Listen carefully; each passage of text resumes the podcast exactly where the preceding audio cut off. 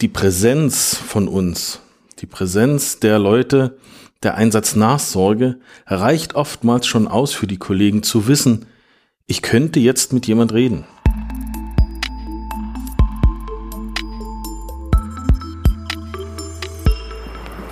Boah, ist das kalt heute.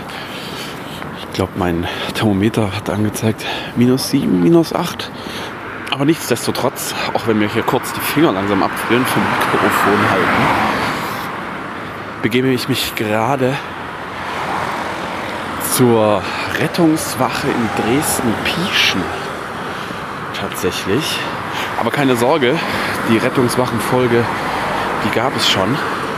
Aber ich treffe mich heute mit Philipp Stopora und da reden wir über die psychosoziale Notfallversorgung. Ein Riesenthema.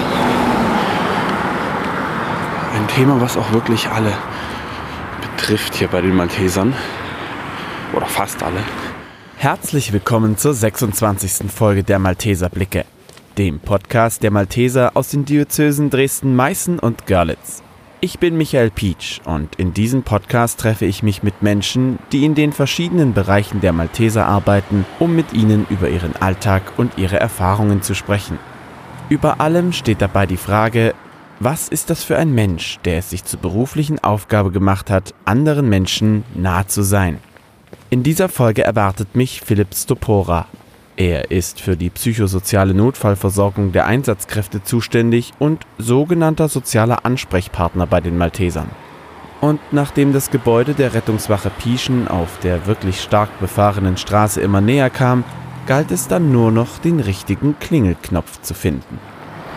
So, jetzt muss ich mich aber hier erstmal zurechtfinden. Rettungswache Dresden-Pieschen. Hier gibt's. Oh war ja.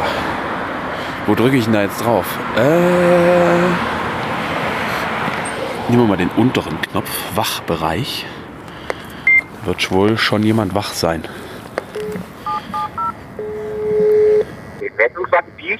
Ja, hallo, hier ist Michael Pietsch. Ich möchte gern zum Philipp Stopora. Der ist noch da, ja. Okay, und ich bin jetzt vor vor.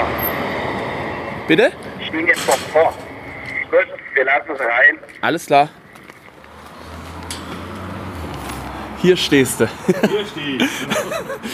Ich habe ich extra geklingelt und die Hälfte nicht verstanden. Ich grüße dich. Sieht man immer niemanden an dieser Gegensprechanlage. Nee, oder? Das ist also. Schwierig. Und dabei war es gerade so schön ruhig, ja. Nicht, aber das war irgendwie alles sehr arg undeutlich. So. Euch willkommen.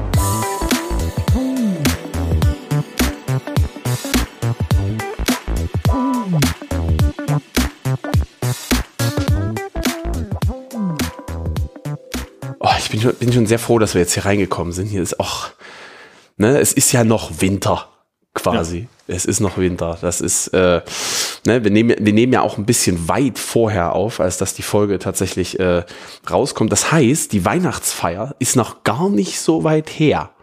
Und da haben wir uns auch das erste Mal gesehen. Ja, da haben wir uns quasi kennengelernt. Ja, sozusagen. Deswegen sind wir auch schon per Du quasi, dass wir.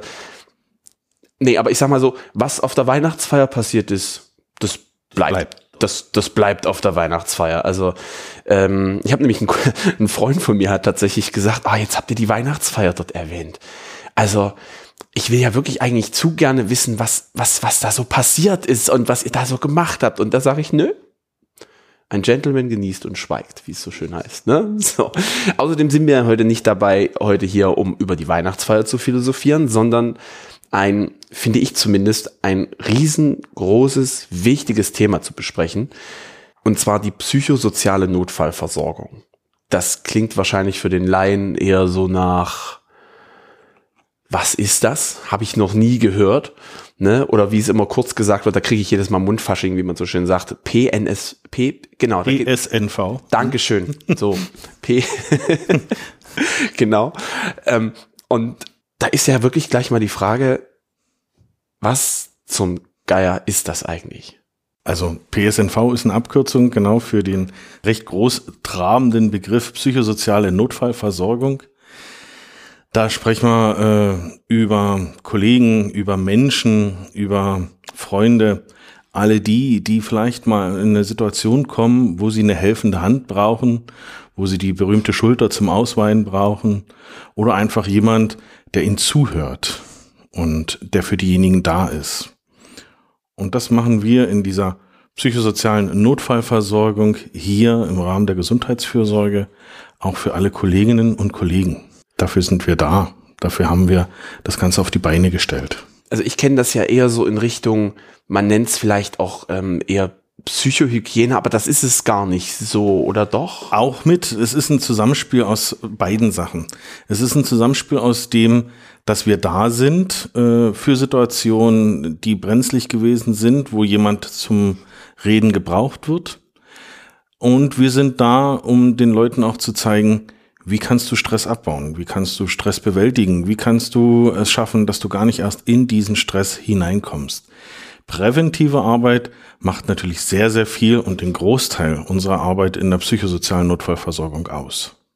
Achso, siehst du, das ist gleich, gleich die erste Sache, wo wir vom Skript abweichen. das heißt, diese PL, Psycho PSNV. PSNV ist also nicht nur eine Akutversorgung, sondern so, so habe ich es mir nämlich mhm. vorgestellt, sondern es ist auch präventiv. Ja. Also viel, viel größerer Teil, präventiv sogar. Ah, okay. Dass wir in die Wachen gehen, dass wir mit den Leuten reden, das könnt ihr tun, um eure Resilienz zu stärken, das könnt ihr tun, um eure Psyche, eure mentale Kraft zu stärken, um aus solchen Situationen, die euch vielleicht umhauen würden, gestärkt da rauszugehen. Oder das könnt ihr machen für die Kollegen, um die dabei zu unterstützen. Das alles passiert im Vorfeld schon. Präventive Arbeit, um den Leuten diesen Schritt deutlich zu erleichtern. Ja. Du hast gerade Resilienz gesagt, also quasi ja, Widerstandsfähigkeit, psychische Widerstandsfähigkeit, genau. die im, im Vorfeld quasi gestärkt wird. Aber da gibt's doch bestimmt, also ich stelle mir das jetzt so vor, ihr geht in die Wachen rein, habt vielleicht eine Weiterbildung oder eine Supervision oder was auch immer. Und da kommen dann die Sachen sozusagen auch nochmal auf den Tisch, wo gesagt wird, hier, wir haben das erlebt.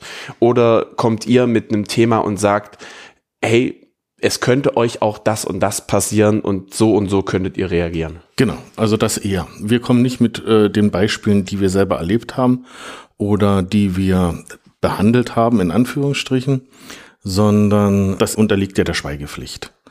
Äh, sonst könnte sich ja jemand zusammenreimen, das war der und der Einsatz, da waren die und die Leute ah, dabei. Okay. Also das machen wir nicht.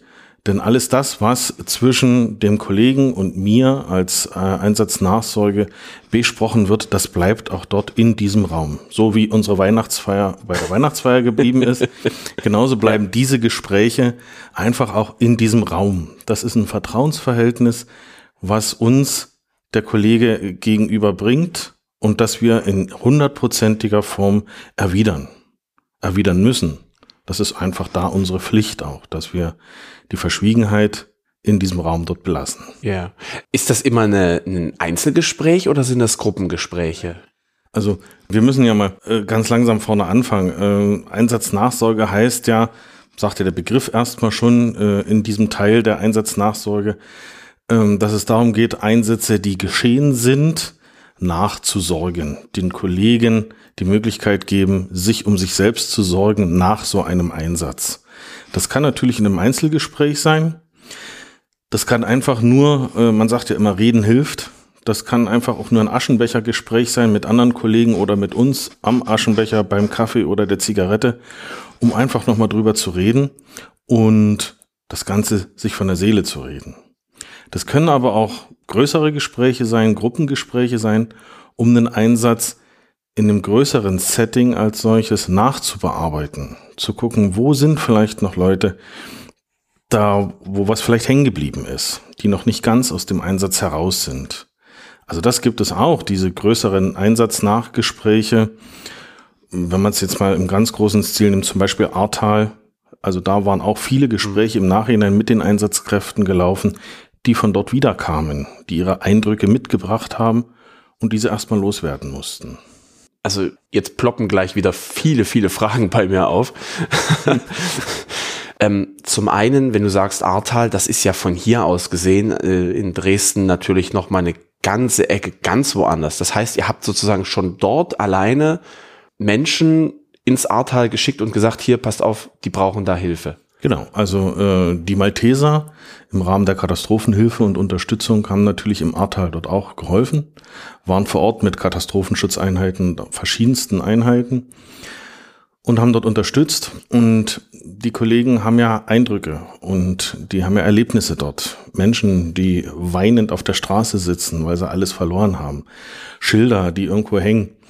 Und das sind ja alles Bilder, die die Kollegen mitbringen. In dem Moment der Einsatzsituation ist da jede Einsatzkraft, ob es nur ein Notfallsanitäter auf dem Rettungswagen ist oder der Katastrophenschutzhelfer, der äh, in einem großen Einsatz ist. Äh, die Kollegen sind alle gut ausgebildet in ihrem Gebiet und die laufen in dieser Einsatzsituation in einem Tunnel. Die machen also ihre Arbeit. Die gucken nicht nach links, rechts. Die nehmen das zwar wahr, aber machen ihre Arbeit. Darauf sind die geschult jahrelang und machen wirklich diese Arbeit und die machen sie sehr, sehr gut. Aber die Eindrücke, die von links und rechts auch mit dazukommen, die bringen sie natürlich dann auch mit.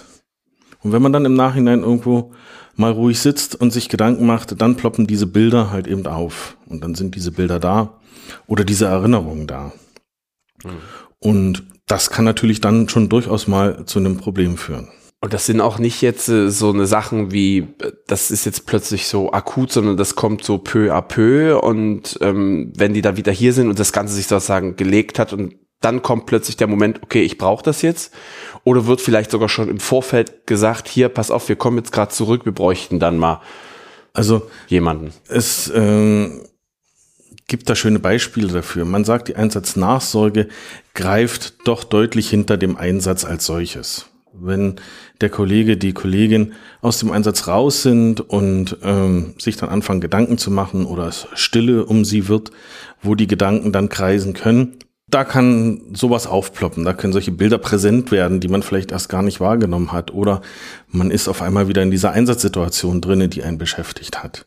Einsatznachsorge ist nie in dem Sinne was, was ganz akut wirklich vor Ort. Das gibt's ganz selten dass Kollegen oder Kolleginnen wirklich so abdriften in dem Einsatz, dass sie dann akut sofort, das nennen wir On-Scene-Support, äh, den dann sofort benötigten. Oftmals ist es so, dass das wirklich eine Sache ist, die im Nachgang erst kommt, wo man sich dann Gedanken macht, sogenannte Flashbacks erscheinen, mm, ja. Bilder, die wieder auftauchen, Gerüche, die wieder da sind, die einen daran erinnern, die einen antriggern und wo man dann wieder in dieser Situation ist und sich dann einfach unwohl fühlt.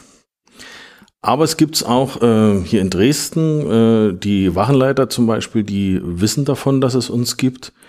Und wenn Einsatzsituationen sind, die potenziell schon vielleicht belastend sein können für die Kollegen, rufen die auch schon im Vorfeld an und sagen, du, hier läuft gerade ein Einsatz, kannst du schon mal da sein.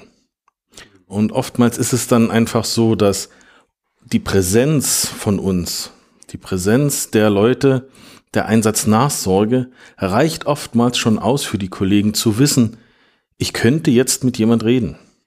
Ich könnte jetzt mit jemand reden, der sich damit auskennt, der mir zuhört und der weiß damit umzugehen.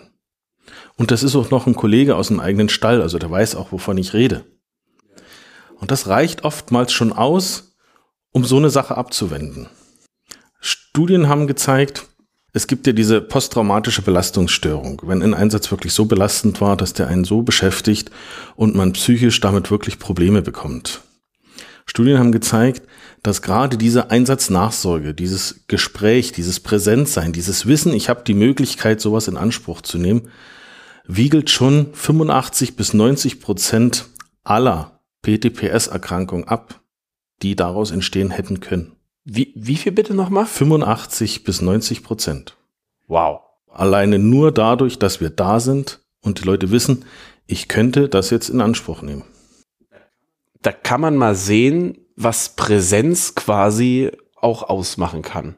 Also auch einfach nur präsent. Und wenn nur man nur präsent im Kopf hat, ja, da ist jemand da und bitte. Genau. Deswegen ist es mir ja so ein Anliegen, diese Einsatzkräfte-Nachsorge wieder deutlich vorwärts zu bringen, stärker zu machen, stärker ins Bewusstsein der Einsatzkräfte zu bringen. Einsatzkräfte-Nachsorge präsent zu machen, überall auf den Wachen.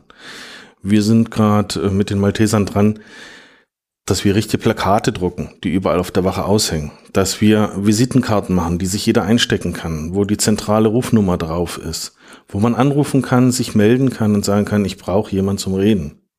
Dass es immer und überall auftaucht, dass die Kollegen immer wissen, dort ist jemand oder dort ist etwas, was mir Hilfe anbietet das war auch so für mich im, also über die verschiedenen Folgen und die verschiedenen Bereiche, die ich jetzt schon kennenlernen durfte bei den Maltesern, immer wieder auch im Blick für mich, dass ich mir dachte, Mensch, aber die Leute haben so viele, also geht's um Hospizdienst oder um äh, äh, Herzenswunschkrankenwagen, wie eben jetzt vor kurzem. Das sind alles sehr, sehr belastende Themen ja letzten Endes. Und für mich war immer wieder die Frage, wie machen die das denn? Wie, wie kriegen denn die Leute also wie kriegen die Leute das denn vielleicht auch aus ihrem Kopf raus, sozusagen, weißt du? Und jetzt sitzt du vor mir und sagst im Prinzip, ja, wir müssen vor allem da sein, vor allem die Präsenz zeigen, vor allem sagen, hey, ihr könnt mit uns reden. Und dann ist im Prinzip, also das klingt jetzt ein bisschen platt, aber es ist, ist ja wahrscheinlich noch mehr dahinter, aber es ist im Prinzip genau das ist dein Job. Im Großen und Ganzen ja. Zuhören und da sein. Und in der ganzen, in den ganzen Situationen, wo du da bist, fungierst du ja dann doch auch als, also das habe ich rausrecherchiert, sozialer Ansprechpartner? Oder ist das, ist das was ganz anderes? Oder gehört das dazu? Das ist zweierlei. Ah, also ja. wenn wir von der Einsatzkräfte-Nachsorge sprechen, dann sprechen wir wirklich von Einsätzen, die gewesen sind. Aber es ist ja nicht immer nur der Einsatz, der belastend ist. Die Kollegen und Kolleginnen haben ja auch ein Privatleben. Und auch aus diesem Privatleben kann man Dinge mitbringen, die einen belasten, die einen daran hindern, vielleicht seinen Job so zu machen, wie man ihn vielleicht machen möchte. Ah, okay. Und da reden wir wirklich von Trennung, Scheidung, jemand verstorben in der Familie, Mama, Papa oder sogar das Kind, das eigene. Oder wir reden von Süchten, Spielsucht. Wir reden von Finanzproblemen, von Partnerschaftsproblemen. Also das Feld ist da immens groß, was man alles mitbringen kann, auch in den Arbeitsalltag. Und da haben sich die Malteser vor ein paar Jahren gedacht, wir schaffen mal noch sowas wie eine Stelle, wo man auch damit hingehen kann. Das war der soziale Ansprechpartner, der äh, da geschaffen worden ist. Mit dem oder zu dem konnte man kommen, auch mit allen anderen Problemen. Mit dem konnte man reden. Äh, man hat sich vereinbart, einen Ort wo man sich trifft, wo man sich unterhält, wo man guckt, wo stehe ich gerade, wo will ich hin, was ist vielleicht mein Problem, was brauche ich in dieser Situation. Man hat es auch immer grob umschrieben mit Hilfe zur Selbsthilfe, mhm. um erstmal vielleicht zu erkennen, wo bin ich, was brauche ich. Ja, wenn wir gerade auf den Rettungsdienst gucken, dann müssen wir sagen, äh, ein Mitarbeiter im Rettungsdienst ist durchschnittlich sieben Jahre lang im Rettungsdienst nur aktiv. Danach scheidet er aus. Wow. Und der zweithäufigste Grund ist die mentale Gesundheit. Also aus psychischen Ursachen scheidet ein Mitarbeiter aus. Und wenn wir jetzt ein System haben, wie die Einsatznachsorge oder den sozialen Ansprechpartner, können wir diesen Kollegen vielleicht einfach auch 10, 12 oder 14 Jahre im Arbeitsleben halten, weil wir ihn auffangen können. Malteser bei Nähe zählt. Wir sind da. Wir können ihnen helfen an der Stelle.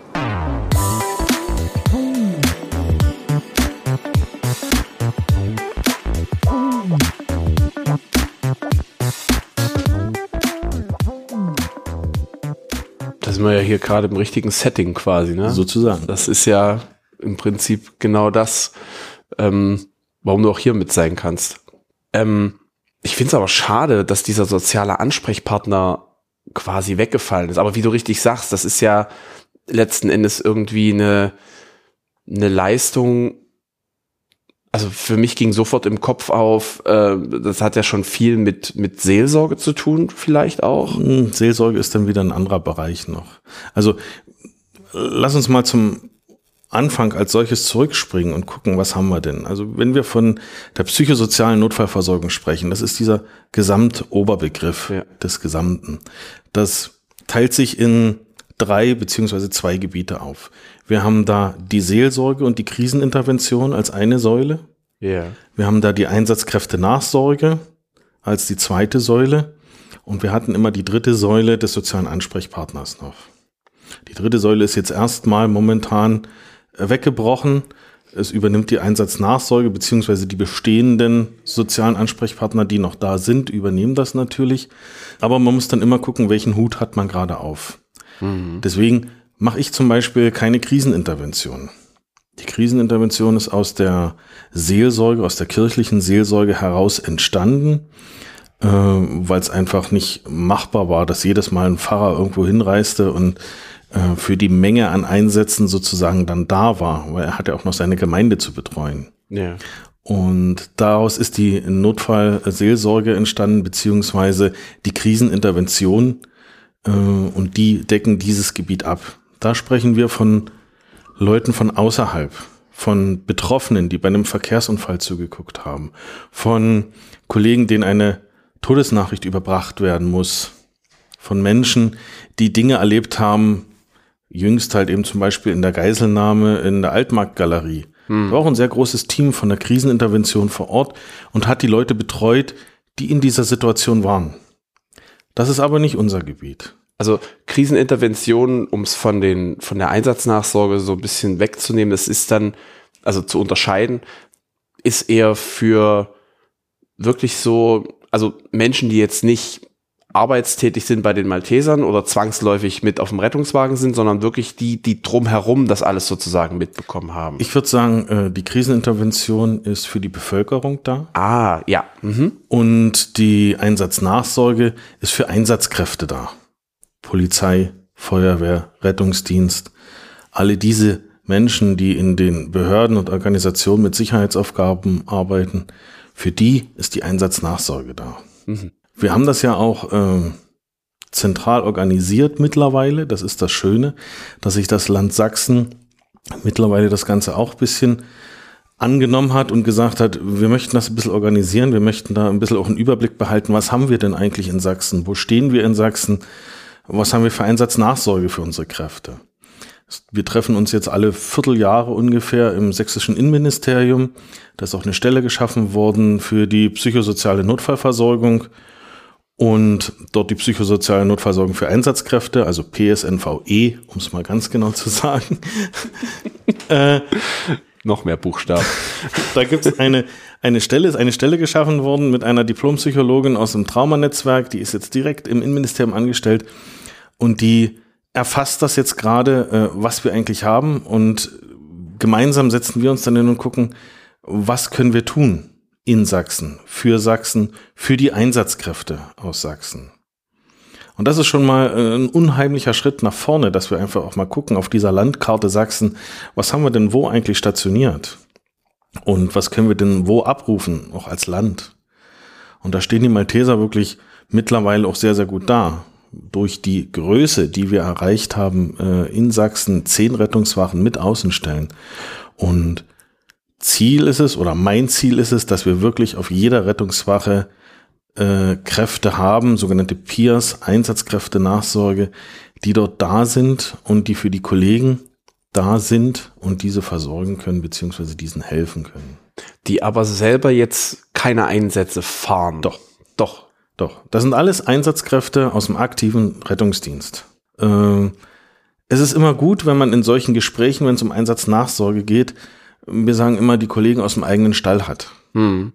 Ja, ähm, wenn ich in einem Gespräch mit jemand drinne bin und er mir erzählt, wie das abgelaufen ist und ich möchte ihn ja in diesem Zeitstrahl sozusagen behalten. Ich möchte gucken, dass er den Einsatz wirklich nochmal komplett mir erzählen kann. Mhm.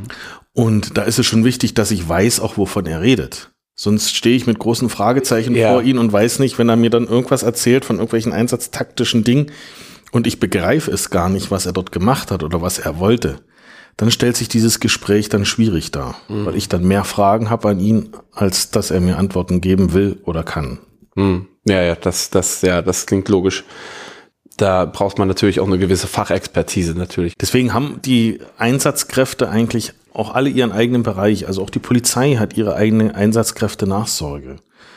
Und auch das THW und die anderen Hilfsorganisationen, die haben alle ihren eigenen Bereich und ihre eigenen Einsatznachsorgeteams als solches, die sie haben sollten, sagen wir mal so. Wir als Malteser sind äh, momentan sehr, sehr gut aufgestellt und machen auch mittlerweile wirklich große Schritte, was die Einsatznachsorge betrifft. Und können dadurch natürlich auch viel abdecken, wo andere Organisationen noch ganz, ganz in Babyschuhen stecken. Bist du dann auch für, also wirklich jetzt du, du bist jetzt hier in Pieschen in der Wache, du hast noch gesagt, du bist in der Wache in Gönsdorf? Gönsdorf gehört dazu, das ist die Außenstelle von Pieschen. Genau, genau. Bist du da in mehreren Wachen sozusagen auch für die Leute da oder gibt es wirklich pro Wache? Also das ist, das ist mein Traum. Das ist meine Idee. Und das hoffe ich, dass wir das auch umgesetzt kriegen.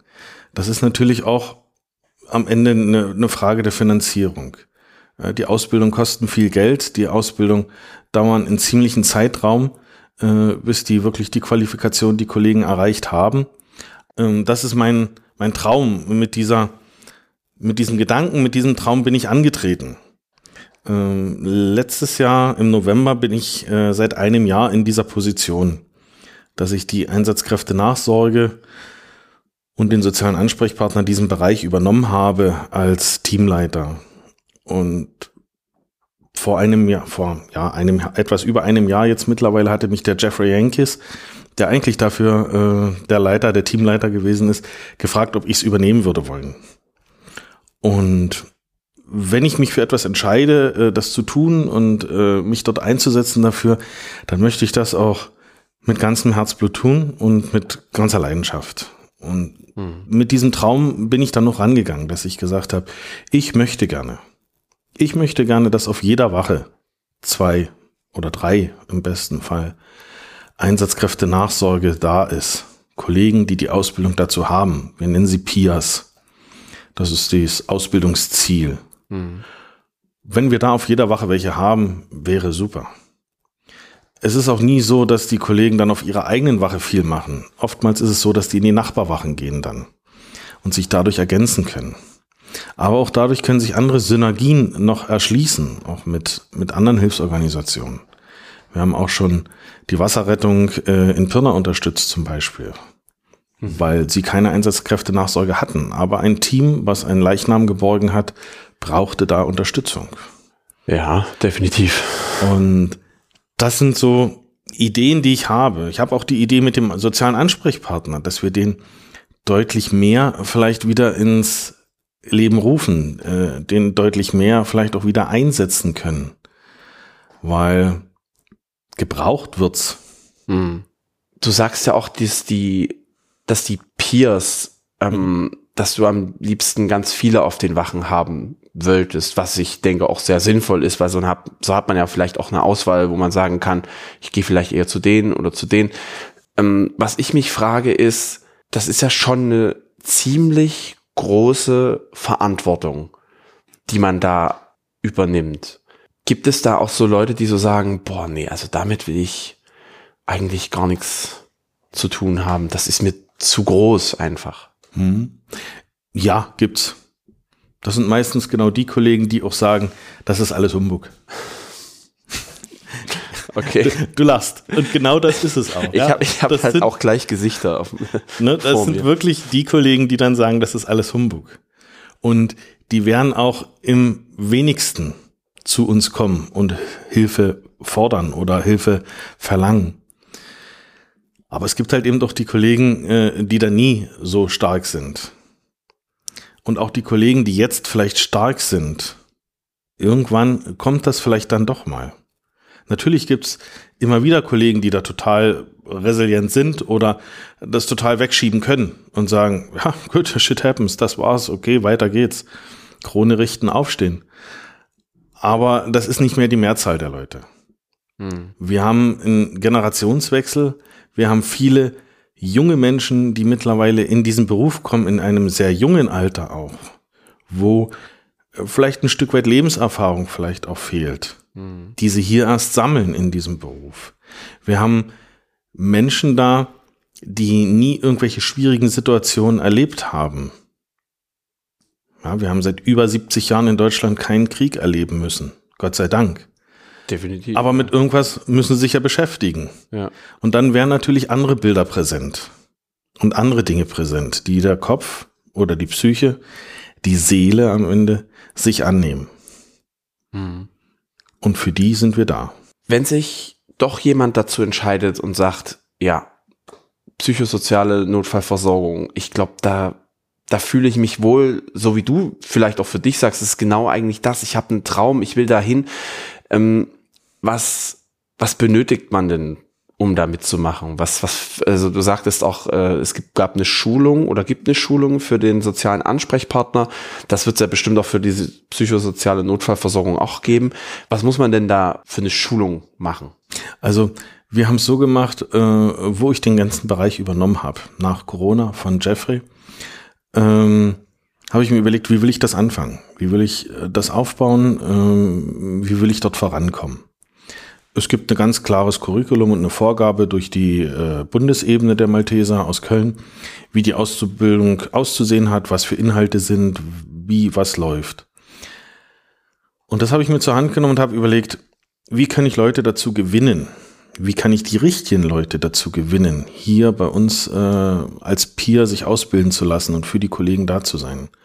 Und bin dann im letzten Jahr alle Wachen der Malteser abgereist und habe mich in den Dienstversammlungen immer mit hingestellt, vorgestellt, habe erzählt, was die Einsatznachsorge ist, was wir tun, für wen wir da sind und das Ganze zum Schluss dann so ein bisschen in eine kleine Werbeveranstaltung umgestaltet und gesagt, und wenn ihr jetzt Interesse habt oder wenn sich irgendjemand von euch angesprochen fühlt, da auch für die Kollegen da zu sein, der kann sich gerne bei uns oder bei mir melden. Und dadurch haben wir schon einige Kollegen gefunden. Dadurch ist es aber auch wieder präsent geworden, die Einsatznachsorge. Vielen Wachen ist es dann erst aufgefallen, ach Mensch, sowas haben wir ja auch.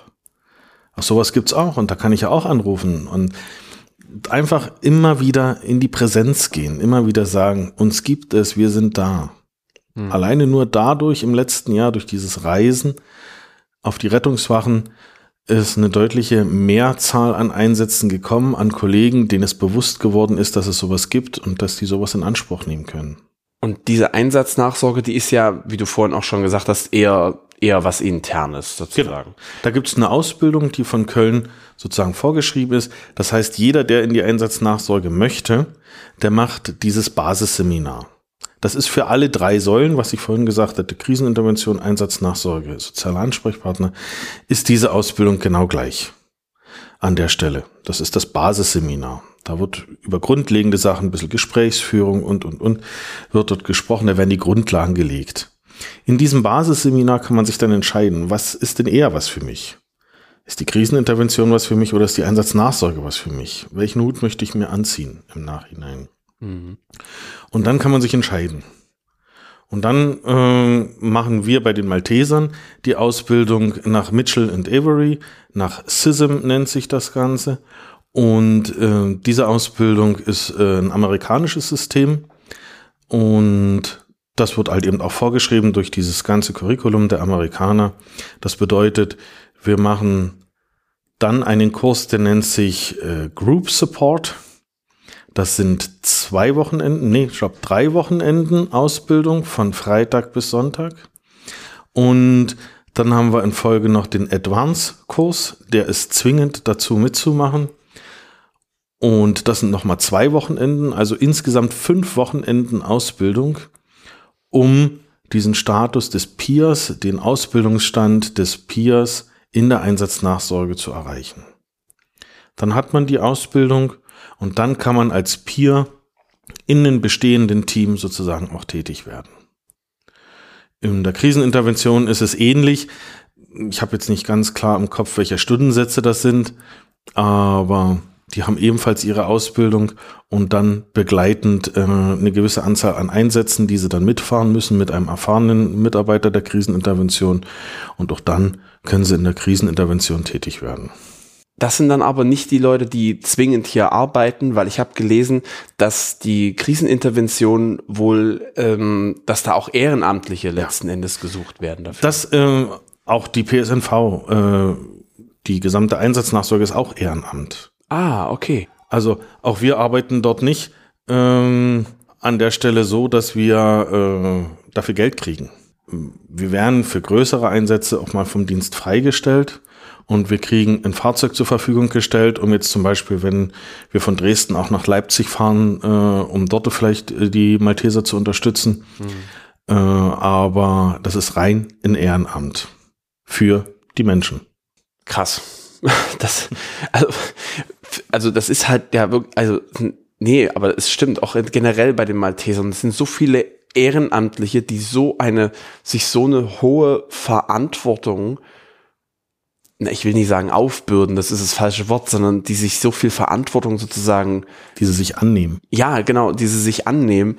Das ist echt, äh, zum Glück sitze ich. Also das zieht mir nochmal am Boden unter den Füßen weg, weil das einfach krass ist.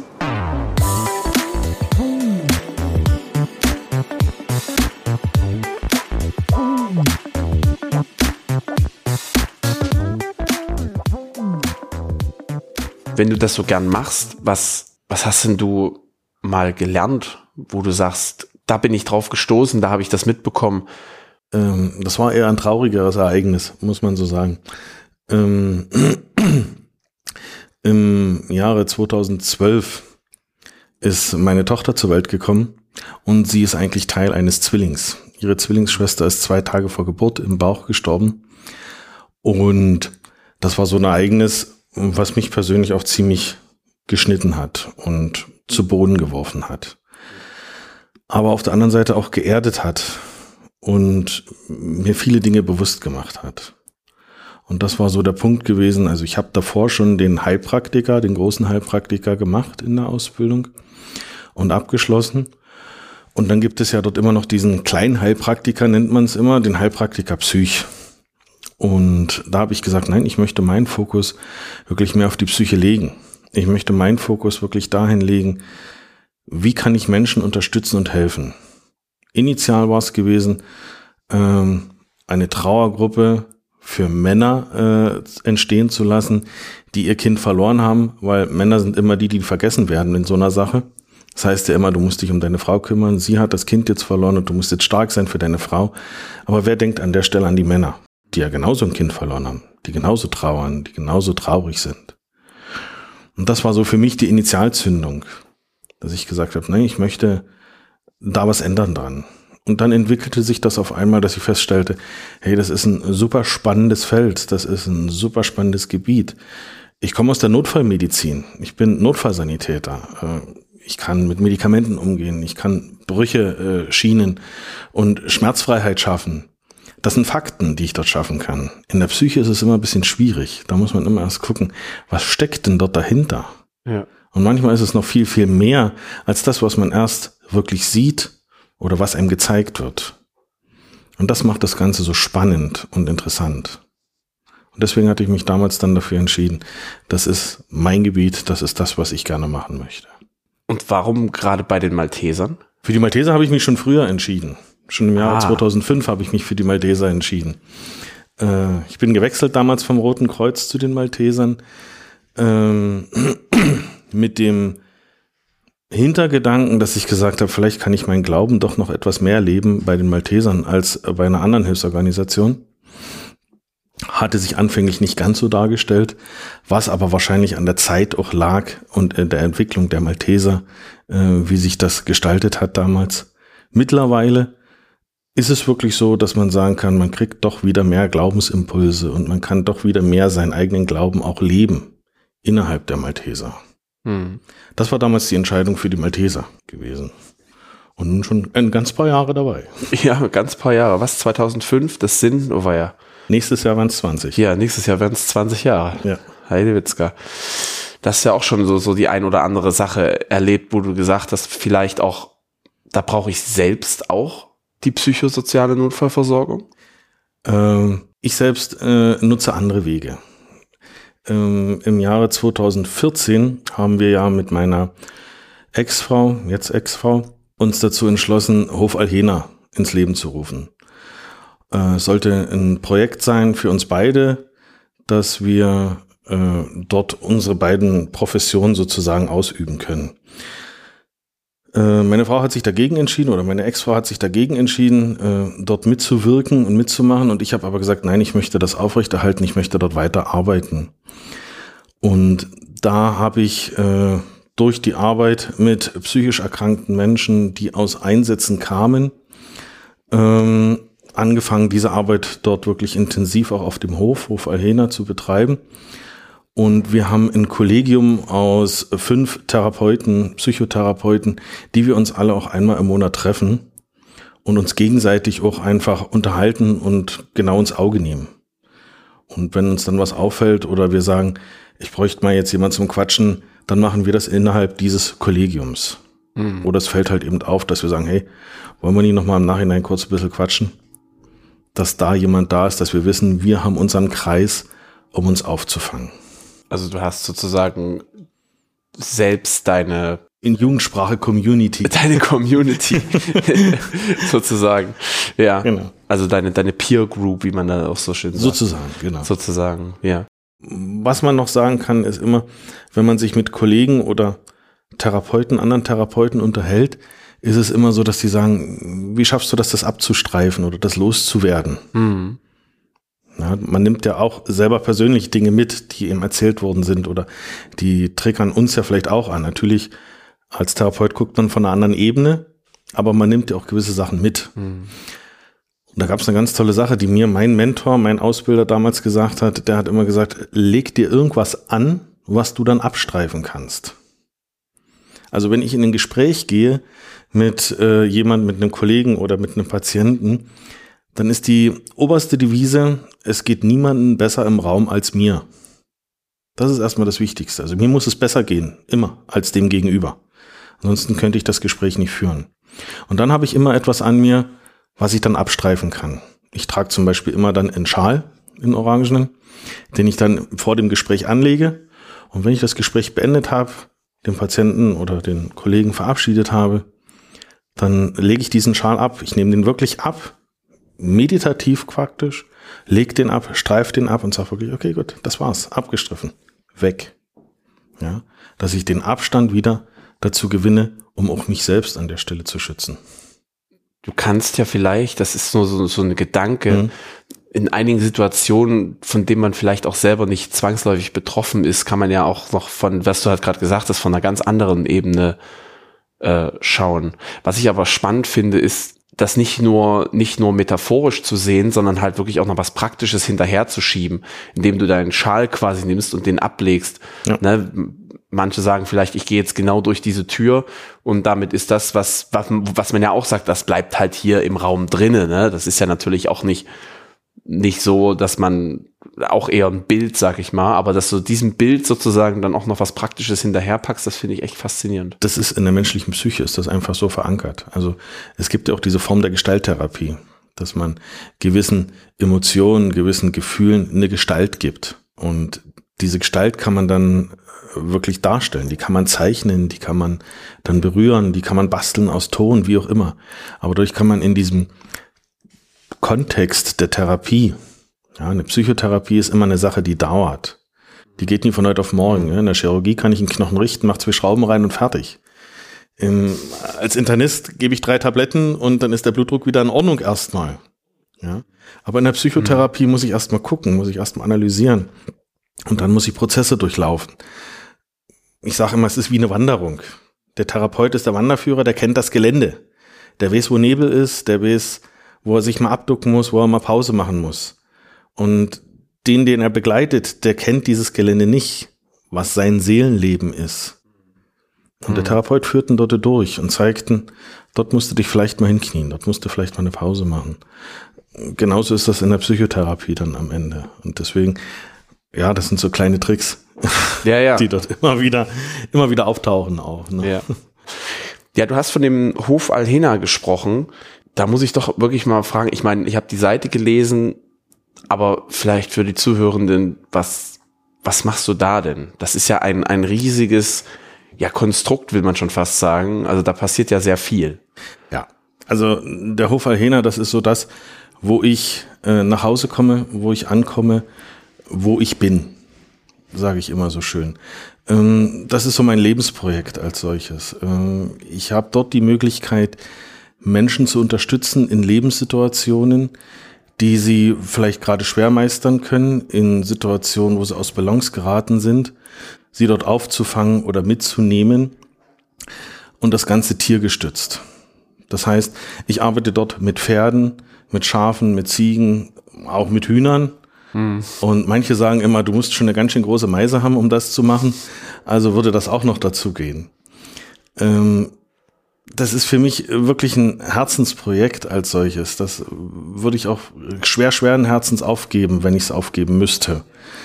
Aber es ist unheimlich toll, dort zu arbeiten mit den Tieren, gerade mit den Pferden. Äh, die reflektieren Menschen so wunderbar und im Jetzt und Hier, das ist eine ganz, ganz tolle und erfüllende Arbeit. Mhm. Ja, Tiere haben manchmal noch so ihren, also als ich das bei dir gelesen habe, habe ich auch nochmal mich in meine Ausbildung zurückerinnert und habe festgestellt, ja, Tiere haben nochmal eine ganz andere Wirkung auch auch in der Pädagogik, da hat man mal ein großes, großes Projekt gehabt mit so einem äh, Bauernhof hm. äh, oder, oder den Schulbegleithund gab es damals noch.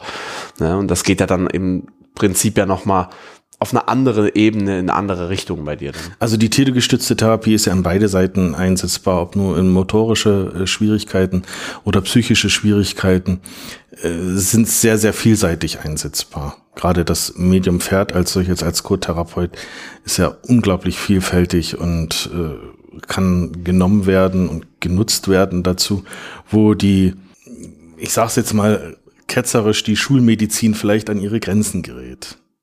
Hm. Wie gestaltet sich denn für dich jetzt so die tägliche Arbeit? Was ist denn da, was, was, was machst du nach dem ersten Kaffee? Kommt drauf an, welchen Hut ich gerade auf habe.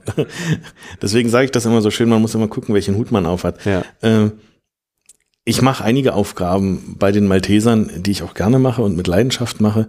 Und dann muss ich immer früh gucken, welchen Hut habe ich heute auf. Hm. Wenn ich bei den Maltesern bin, kann ich einerseits den Hut des Notfallsanitäters aufhaben, dann bin ich in Gönsdorf, mache meine zwölf Stunden Dienst als Notfallsanitäter und gehe dann aber auch erfüllt nach Hause. Auf der anderen Seite äh, habe ich hier in der Rettungswache Pieschen auch noch die Position des Bereichsleiters für die Medizinprodukte inne, kümmere mich also auch noch darum. Setze mir den Hut dann eben auch auf und erfülle diese Aufgabe auch. Und dann mache ich halt eben die Einsatzkräfte Nachsorge noch und wenn ich den Hut auf habe, na klar, dann agiere ich auch mit diesem Hut. Und das sind so die drei Felder, die ich hier bei den Maltesern abdecke und auch mit Leidenschaft abdecke und gerne. Zwei Fragen ploppen mhm. auf. Erstens, was ist, wenn sich eine dieser Sachen überschneidet? Also wenn du sagst, du machst zwölf Stunden Dienst, kann ich mir gut vorstellen, in diesen zwölf Stunden Dienst wirst du gerufen zur Einsatznachsorge. Eher weniger. Es ist auch schon passiert, ja. Ähm, da ist es aber so, dass wir eine sehr, sehr gute Zusammenarbeit mit der Leitstelle Dresden haben. Da besteht dann auch die Möglichkeit für mich, äh, in der Leitstelle anzurufen und zu sagen, du pass auf, äh, auf der Rettungswache Friedrichstadt ist gerade echt ein schlimmer Einsatz gewesen. Der Wachleiter hat gefragt, ob ich unterstützen könnte. Dann ist die Leitstelle Dresden die letzte, die sagt, nee, gibt's nie, du musst dort oben bleiben. Dann sagen die, du gehst in Status 6, also im Funk nicht einsatzbereit sozusagen das Fahrzeug und fährst dort auf die Wache und machst das. Ist gar kein Problem. Das geht. Ah ja. Das überschneidet sich dann schon mal dort an der Stelle. Aber es kommt nicht so oft vor. Und das zweite, wenn du sagst, du schiebst zwölf Stunden Dienste, wer kümmert sich dann um deine Tiere? das ist das Schöne bei Dorf. Ah. In einem Dorf ist es einfach eine Gemeinschaft noch. Eine Gemeinschaft, ah, ja. die man so vom Hörensagen von früher kennt. Und äh, ich mache das schon so, dass äh, die Tiere gut versorgt sind, auch in der Zeit. Äh, da reden wir von der Mittagsfütterung zum Beispiel. Das machen dann schon die Nachbarn auch, wenn ich nicht da bin. Ah, okay, krass. Womit schaltest du dann aber vielleicht auch mal ab? Wo, wo sagst du, ich schalte alles aus? Ich habe jetzt mal, weiß ich nicht, eine Stunde Zeit quasi äh, für mich. Was, was machst du in deiner freien Zeit? Das ist unterschiedlich. Ähm, manchmal habe ich Lust auf äh, Musical oder Theater. Manchmal habe ich Lust auf ein Konzert. Manchmal ist es auch einfach nur ein Buch lesen oder mal ausreiten, zwei Stunden lang auf dem Pferd, einfach nur im Schritt durch den Wald. Manchmal ist es einfach nur laufen. Also das ist völlig unterschiedlich. Das ist so das, was ich äh, meinen Patienten oder Menschen in der Einsatznachsorge nach einem schweren Einsatz auch immer sage. Mach dir doch mal Gedanken darum, zehn Dinge, die dir gut tun. Schreib dir mal auf zehn Dinge, die dir gut tun. Das wird schon schwer. Nach dem vierten, fünften wird es dann schon schwer, noch weiter zu finden, was tut mir denn eigentlich wirklich gut. Und dass man sich diesen Zettel einfach in die Tasche steckt und wenn es ihm mal schlecht geht, holt man es raus und guckt mal, was mache ich jetzt davon. Und genauso geht's mir halt eben. Wenn ich sage, ich brauche jetzt mal wirklich was, um runterzukommen, mich zu erden, dann gehe ich so im Gedanken meinen Zettel mal durch und sage, was tut mir denn jetzt mal gut heute? Manchmal kann es auch sein, ich nehme den Akkuschrauber und gehe in meinen Bauwagen und baue den weiter aus. Mhm. Also das ist dann völlig unterschiedlich. Da gucke ich dann auf meine imaginäre Liste quasi und gucke, was tut mir jetzt gerade gut in diesem Moment und suche mir dann was daraus aus. Ich gehe auch gerade im Gedanken meinen Zettel durch. Und es wird schwer. Ne? es ist nicht ganz so einfach. Also die, die in der Kürze dieser Zeit sieben schaffen, sind schon gut. Ah, nee. Ich bin jetzt, glaube ich, bei ja, vier, fünf, wie du mhm. gesagt hast, so genau. gedanklich. Ja. Ich glaube, das mache ich auch mal. Können ja auch die Hörenden machen, ne? Natürlich. glaube ich. Natürlich. Nimmt man quasi noch mal äh, was mit. Also das ist immer eine gute Sache, so als kleiner Erste-Hilfe-Koffer für Situationen, die mich aus der Bahn werfen. Sich so ein Zettel mal in dem Moment, wo es einem gut geht, zu machen und zu gucken, was tut mir denn gut? Laute Musik im Auto hören. Mhm. Oder Fallschirmspringen. Oder Dart spielen. Es gibt ja die verschiedensten Dinge, die Menschen gut tun. Mhm. Und zehn Dinge davon aufschreiben. Und diesen Zettel einfach in die Tasche, ins Portemonnaie oder wo auch immer hinstecken.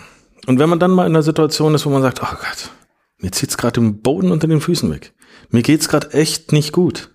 Dann sich als erste Hilfekoffer diesen Zettel mal rausholen und zu gucken, was tut mir gut? Ach geil, genau. Laute Musik im Auto hören. Und dann setzt du dich ins Auto und dann lässt du dich dort volldröhnen. Aber dir geht's gut damit. Und du kannst dich in so einer Situation dein Erste-Hilfe-Köfferchen benutzen.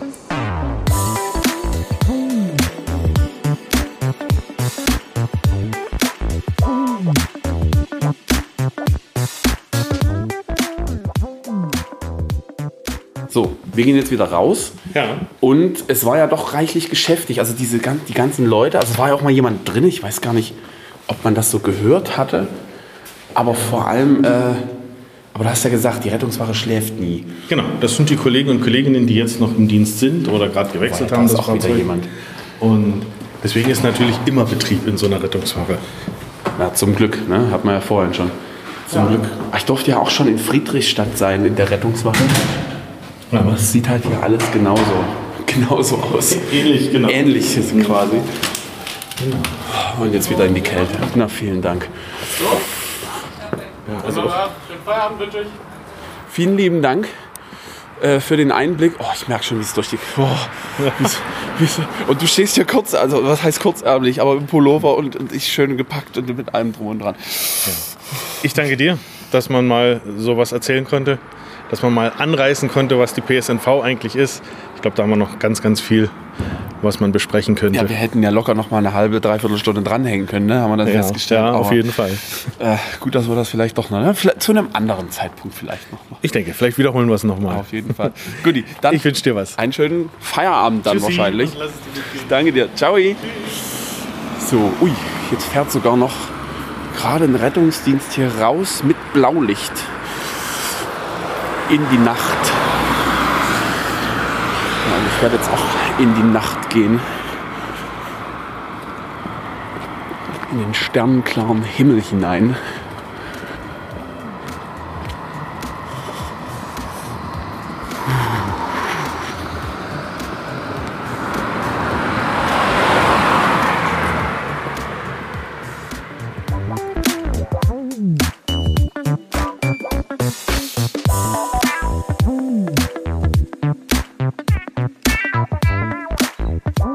Das war die 26. Folge der Malteser Blicke.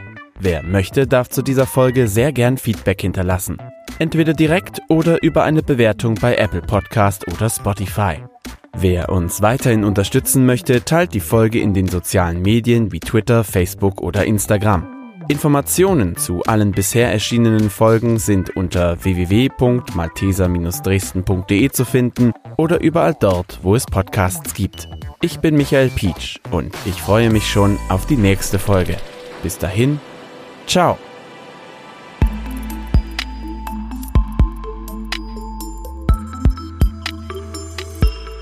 Also wir kriegen nicht, weil wir im Rettungsdienst sind, da dann Dienstzeit geschrieben. Oder wir arbeiten mit. Kannst ruhig rangehen. Nee, das ist das Tor. Ach so. ja, man merkt, ne, hier ist äh, geschäftig. Trotz Ja. alledem. Zu fortgeschrittener Stunde. Das Ja, ist eine Rettungswache, die schläft nie. Äh, Und zum Glück, muss ich mal ganz ehrlich sagen. Das ist wohl wahr. Zum Glück.